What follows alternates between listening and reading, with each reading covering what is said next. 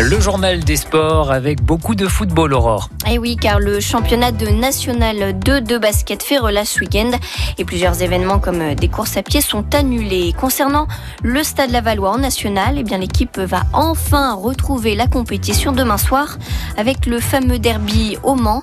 Et avec la crise sanitaire, le club aimerait renforcer encore un peu son effectif pour pallier à toute éventualité. L'entraîneur des Tango, Olivier Frappoli. Il y a vraiment un facteur cette année qu'il faut prendre en considération et qui malheureusement est imprévisible, c'est ce virus. Le nombre de joueurs positifs, touchés, en même temps, à la période, bon, c'est euh, la succession des matchs, euh, du coup, d'un calendrier qui est surchargé, fait qu'effectivement, euh, là où d'habitude on va utiliser un nombre de joueurs précis, on peut penser cette année qu'il en faudra plus. C'est pas un secret, mais euh, j'aimerais bien avoir un joueur offensif euh, supplémentaire, plutôt un joueur de côté, un secteur dans lequel aujourd'hui on n'est pas non plus très très étoffé. On jouait hier en National 3. Et carton plein pour les clubs mayennais. L'équipe B du Stade Lavallois s'est facilement imposée 3-0 à Vertou. Les jeunes Lavallois ont décroché leur premier succès à l'extérieur cette saison après deux nuls et une défaite. L'entraîneur Sébastien Desmazeaux. J'en ai parlé aux joueurs à la causerie euh, on peut pas tout le temps partir comme ça et puis revenir, euh, revenir bredouille.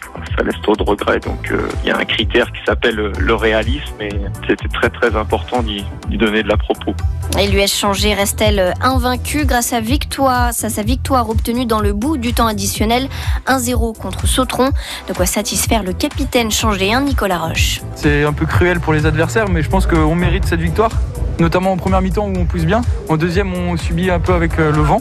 En ce moment, on a la réussite, donc faut en profiter, faut continuer là-dessus. On est sur une bonne vague, il faut aller jusqu'au bout. On sait pas de quoi est fait demain. Donc euh, non, franchement, on profite. Nous, c'est l'objectif, c'est le maintien d'abord. Et là, on voit que voilà, cette année, on a pris une autre dimension. Il faut continuer comme ça et rester humble.